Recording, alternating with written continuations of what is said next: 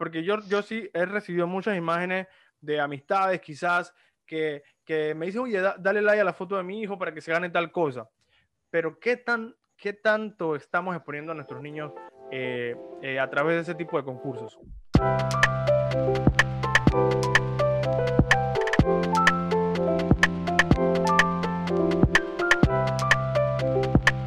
Hola a todos, bienvenidos una vez más a un nuevo medio podcast. Qué gusto que estén con nosotros eh, una vez más en estas conversaciones que cada vez se ponen más profundas. Y hoy tenemos un tema súper, súper interesante, un tema súper importante. Y hoy tenemos nuevamente a nuestra experta en ciberseguridad, eh, que nos dejó un, podcast eh, súper interesante, creo que es el episodio 4, así que si no lo has visto, después que terminas este, después vas allá y vas a, ver el episodio de ciberseguridad, que está súper interesante, con nuestra invitada de lujo, Verónica. ¿Cómo estás, Verónica? Hola, Gus, muy, muy feliz de estar nuevamente en tu programa. de verdad, muy emocionada por el tema de hoy. y pues sí, sí, aquí está estamos otra vez hablando de ciberseguridad. no, eh, de hecho, Vero, eh, nuestro video de ciberseguridad fue, ha sido el más visto de la sección del medio podcast. Yo no sabía que a la gente le interesaba tanto la ciberseguridad. Um, también fue por la forma tan, tan sencilla y tan entendible que nos lo explicaste. Eh, pero mucha gente me escribió y también, bueno, ahí están los números, las visualizaciones. La gente miró muchísimo el, el video y, y, bueno, qué bueno que la gente se interese por esos temas que pareciera que pasaran desapercibidos, pero son muy importantes en este tiempo. Bueno, me alegra, me alegra mucho porque eso es lo que buscamos con estos también, es poder llegar a más personas y que se cultiven y que conozcan mucho más de la ciberseguridad. Así es.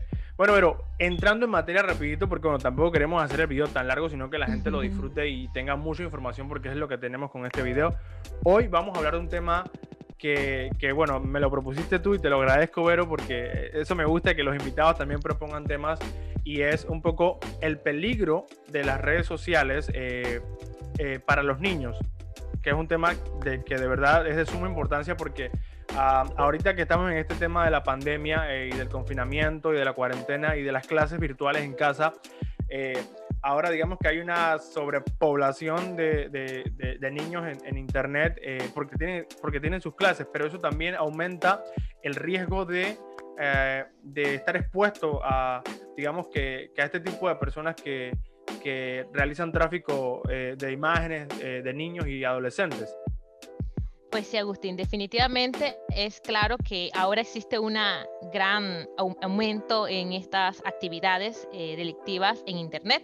Eh, nuestro principal mensaje es para los padres, familiares que tengan a sus sobrinos, infantes, este, sus vecinos, que puedan llevar este mensaje a, los acudientes, a los padres. Existen diversos medios, eh, eh, diversos riesgos en Internet que afectan a los niños. Y ahora más que ellos están en sus clases virtuales y están accediendo a Internet y pues debido a la pandemia, pues nosotros estamos ocupados entre tantas cosas y sesiones aquí, sesiones por allá, y quizás podemos descuidar un poco el cuidado de nuestros hijos en Internet.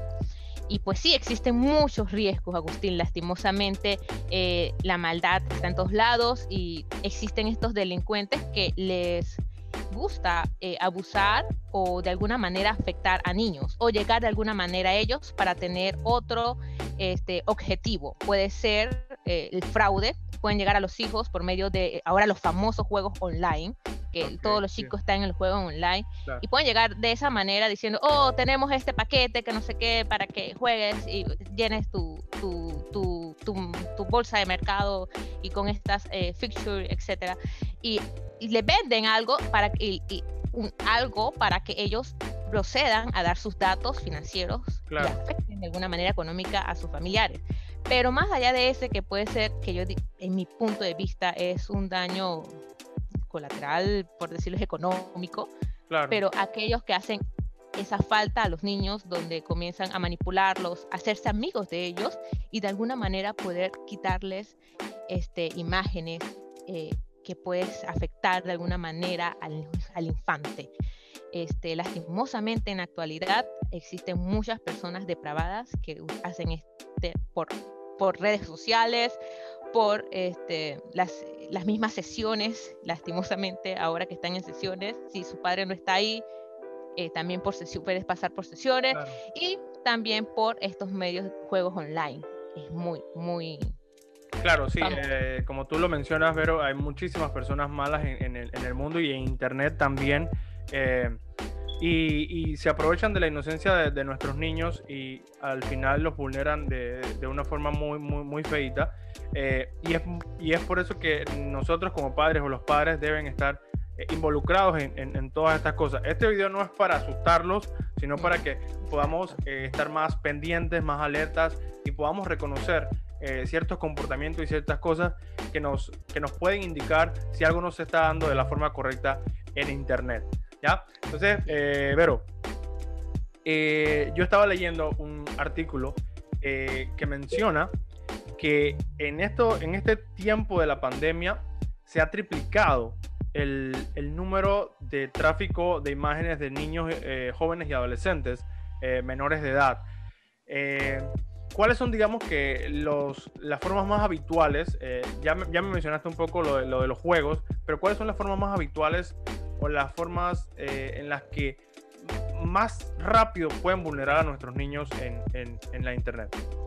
Bueno, este, principalmente muchas veces los padres o los familiares eh, le damos desde muy temprana edad dispositivos a nuestros infantes.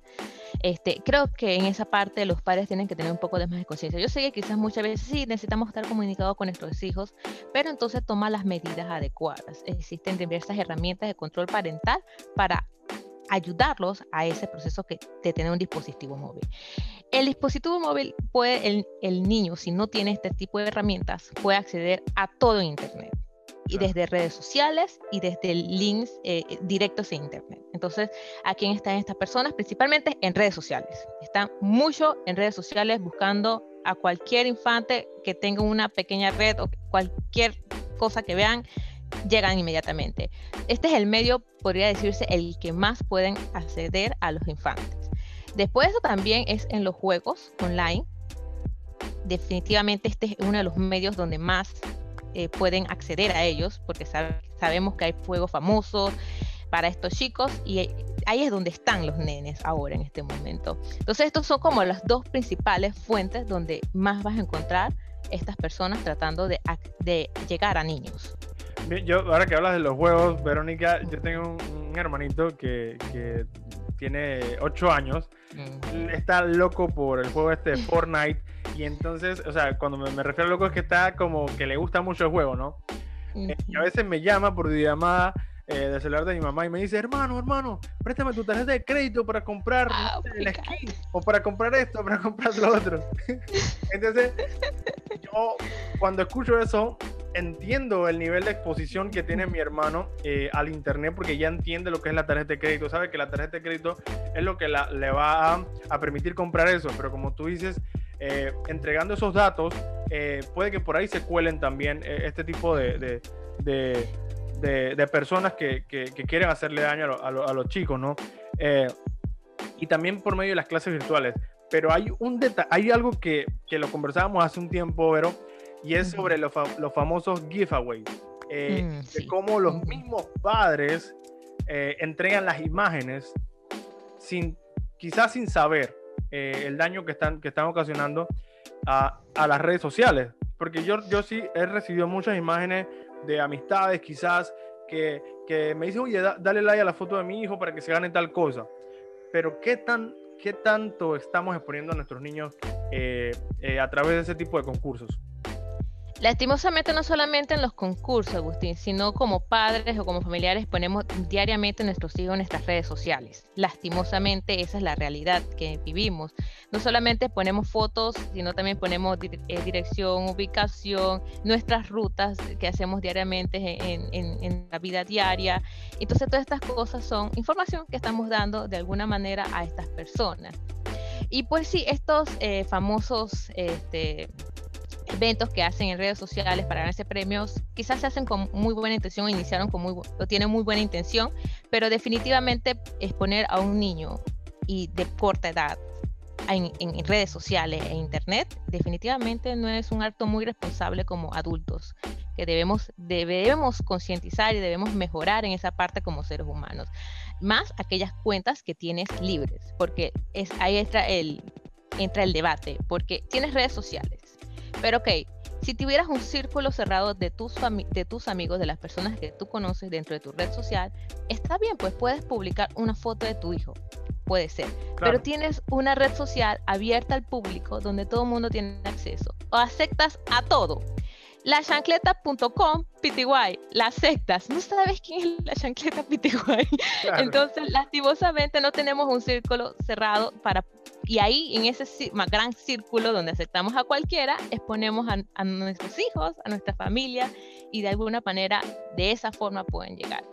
Otro punto que es impresionante, pues, que ya a los chicos de entre 14, 15 años que ya pueden, que tienen un celular y tienen acceso a redes sociales, y ellos mismos crean sus cuentas y todo. Este, eh, eh, se vio un comportamiento impresionante en los últimos meses de la pandemia, que fue el hecho de que muchas jóvenes comenzaron a promocionar o estar más en redes, mucho más en redes que lo habitual. Entonces, eh, con, por decirlo así, con comportamientos un poco ya más expresivos, este, que con pantaloncitos, eh, que haciendo eh, bailes exóticos, el famoso TikTok, ah, el famoso TikTok, exacto, para allá vamos. Entonces, todo este tipo de comportamientos que se está dando en redes también de forma voluntaria por el menor entre 14 a 18 años, que todavía es un menor legalmente, este, lastimosamente, pues también se ven se ven expuestos, expuestos a, este, estas personas. Claro, eh, ahora que, que, tú hablabas de, de TikTok también, pero eh, a mí me gusta leer un montón y yo estaba leyendo eh, que hace como dos días un niño, creo que tenía como unos, como, como entre, entre 10 y 14 años, se cayó de un sexto piso por intentar hacer un video para TikTok. Entonces, oh, ahí vemos que, que, a veces las consecuencias van más allá de, de simplemente exponerse eh, en Internet, sino que también eh, cuando no estamos pendientes de lo que están haciendo nuestros hijos o cuando, cuando no eh, guiamos como debe ser a nuestros hijos, suceden este tipo de cosas. Entonces, este es un caso de, de un montón que han pasado. Y, también regresando a, a, lo de, a lo de a lo de la exposición de los niños en, redes sociales y los peligros, yo leí también un artículo de UNICEF que contaba que una, una niña en, en Australia, eh, su profesor le, le, le, dijo que para cambiarle la nota tenía que darle cerca de 300 dólares, pero ella como no los pudo conseguir, entonces se contactó con, con alguien con quien ella estaba conversando por redes sociales. La, la chica tenía creo que eran como 13 años, 14 años, entonces eh, lo, contactó y bueno, eh, se le ofreció a la persona eh, intentando resolver su situación económica y esa persona la, secuestró y la violó repetidas veces, la violó un montón de veces y la, y la, la tenía, digamos que presa. Y luego ella contaba todo esto cuando ya la rescataron, pues de que, bueno, ella decía que se arrepentía de todo lo que, de lo que había hecho y que sí le hubiese gustado tener un poco más de, de orientación eh, por parte de, adultos responsables, ¿no? Entonces, eh, es muy importante el, papel que juegan los padres, eh, no solamente de proveer económicamente ni de proveer la última tecnología, sino explicarle que todo lo que uno tiene u obtiene, eh, conlleva a sí mismo, como tienes beneficios, también tienes responsabilidades, ¿no? Entonces es muy importante que nosotros como, como padres, digo nosotros que todavía no tenemos hijos, pero que vamos hacia allá, eh, que seamos eh, no solamente de entregar un, dispositivo y, ya, sino alertar a nuestros hijos de, de ese tipo de personas que, que siempre van a estar. lamentablemente siempre, siempre van a existir ese tipo de personas malvadas que quieren aprovecharse de la inocencia de nuestros niños y nosotros simplemente tenemos que alertarlos a ellos de una forma en que no se asusten, simplemente sepan lo que les puede pasar y que sepan cómo actuar. Definitivamente, Agustín, todo lo que ha dicho es correcto. Lo más importante entre un padre y un hijo es establecer ese, esa conexión, esa, esa comunicación, establecer un estado de confianza entre ellos. Porque si a un infante le ocurre algo en Internet o le hacen este tipo de, de señalamientos, debe existir ese vínculo entre los padres de poder él tener la confianza de decirle, me está pasando esto, me escribieron esto, me enviaron esto y poder ya sus su padre tomar una acción de acuerdo a lo que está pasando. Eso es uno de, los, uno de los puntos muy importantes, establecer ese vínculo de confianza. Otro de los puntos importantes que los padres deben mantener es hablar, y hablar abiertamente con los hijos sobre estos temas. Que te puede ocurrir, que puedes recibir un chat de una persona desconocida y, puede, si intenta decirte esto, evita, no respondas con mensajes, ven, me tienes que decir a mí. Y todo este tipo de situaciones, si te ofrecen eh, likes, eh, no, definitivamente tienes que venir a contarme. Todo esto se establece en ese vínculo de confianza entre el padre y el infante. Eh, aún así, aunque nosotros como padres confiemos en nuestros nenes y mantengamos esta buena relación, uno de los puntos o uno de los factores más importantes es que los padres aprendan a manejar también la tecnología. Y en eso es nuestra responsabilidad como adultos aprender cuáles son los parámetros de privacidad y seguridad en las redes sociales de nuestros hijos, en nuestros dispositivos, que los dispositivos, eh, el computador que utiliza mi hijo, el celular que utiliza mi hijo, verificar eh, todos esos patrones de seguridad. También las aplicaciones de control parental. Las aplicaciones de control parental te ayudan a verificar la navegación de tu hijo todo lo que está haciendo, si le llegó un chat de alguien sospechoso, y también te ayudan a verificar si el niño tiene acceso a sitios inadecuados, que puede ser sin querer, pero que puede llegar a suceder y puede estar por ese medio en contacto con un delincuente. Entonces, estas herramientas de control parental tiene que, tiene que haber una, una forma de que los padres investiguen, lean y aprendan sobre ellas y aprendan todas aquellas otras cosas relacionadas a seguridad para sus hijos, porque es por el bien de sus, de sus infantes. Claro que sí. Pero eh, entrando ahora un poquito de leyes, y tú y yo no somos eh, personas de leyes, pero eh, tú estás más, más que todo en esa área de la ciberseguridad. Yo quisiera saber qué tanto, qué tanto permea las leyes dentro de este tipo de situaciones en, el Internet. Si nuestras leyes funcionan para, para, este tipo de, delitos y, si es así, cuéntame, Vero.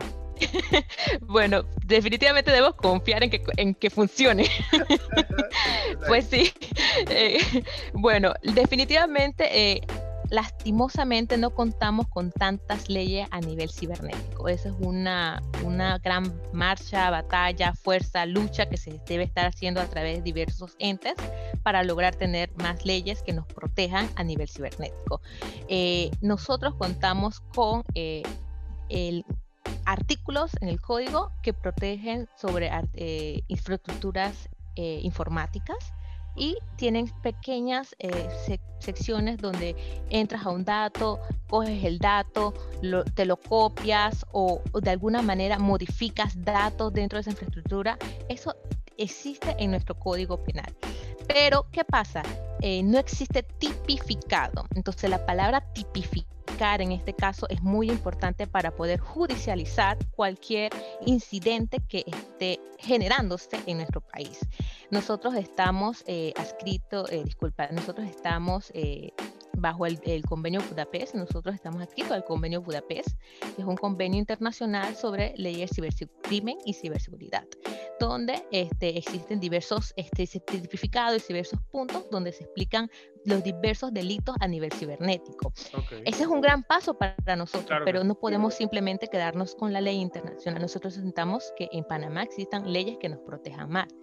Sí existen eh, leyes de, protección de menores, de pornografía, acoso, y estas fueron son leyes que han sido modificadas en el transcurso del tiempo, donde pone a nivel cibernético y por este medio podemos también trabajar y poder judicializar eh, diversas conductas que, existen en nuestro país, lastimosamente. Si existe abuso y ciberbullying y grooming y sexting, existe todo este tipo de cosas que afectan a nuestros infantes como también afecta a adultos.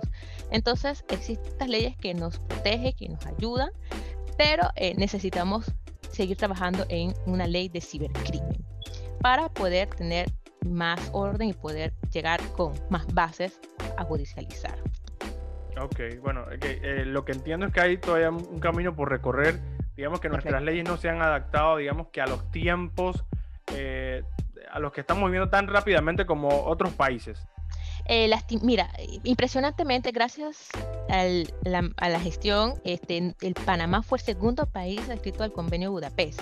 El primer país, si no me equivoco, fue República Dominicana, de, América Latina, imagínate. o sea que nosotros avanzamos bastante, pero en América Latina de por sí, todo lo que es de ciberseguridad, vamos ahí en, la, en el, ah, camino, en el camino, en el Panamá está entendiendo que por ahí es la cosa, así que se va moviendo y es importante. Exacto, exacto. Eh, pero además nosotros, pues, ya que estamos hablando especialmente sobre lo que son los delitos de los menores, eh, otro punto importante que tenemos que ver que esto realmente es un delito y que ustedes como padres, como acudientes, pueden hacer este tipo de denuncias. Existen diversos medios. Nosotros podemos ir al Ministerio Público, podemos ir a la DIJ, podemos hablar a el juzgado de niñez y adolescencia, el CENIAF también está, está también la línea directa del 311, que son medios donde usted puede hacer sus denuncias. Entonces, no, no pensemos que, está, que estamos solos, no pensemos que no, no, no se puede, así se puede avanzar un poco en esto. Y si usted puede hacer su denuncia, si usted siente o que ha, sido afectado o que de alguna manera hay una persona que está afectando niños en Internet y pues que está sucediendo en la región de Panamá principalmente. Perfecto, pero yo tengo, eh, ya para ir cerrando, ha sido una, eh, una conversación muy, muy interesante que yo estoy seguro que esta no va a ser la última vez que vas a estar por acá, pero yo pronto te vas a convertir en alguien muy recurrente porque son muy interesantes estos temas eh, y hay mucho todavía por hablar en ese, en ese sentido.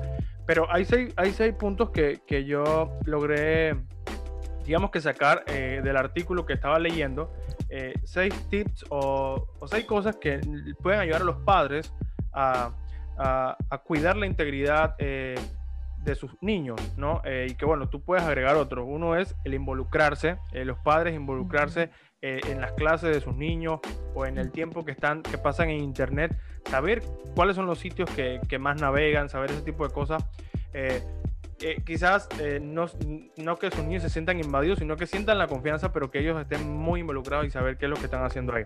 Otro es abrir el diálogo con ellos, con sus niños y empezar y conversar. O sea, muchas veces los padres cometen el error de, de, no hablar de las cosas con, con los niños que, que, lo entienden muy bien. Ya le decía yo que mi hermano con 8 o 9 años ya me habla de tarjeta de crédito y de comprar y de hacer. Y él sabe que si con mi tarjeta de crédito puedes comprar cosas. Entonces es importante que hablemos porque ellos entienden las cosas, ¿no?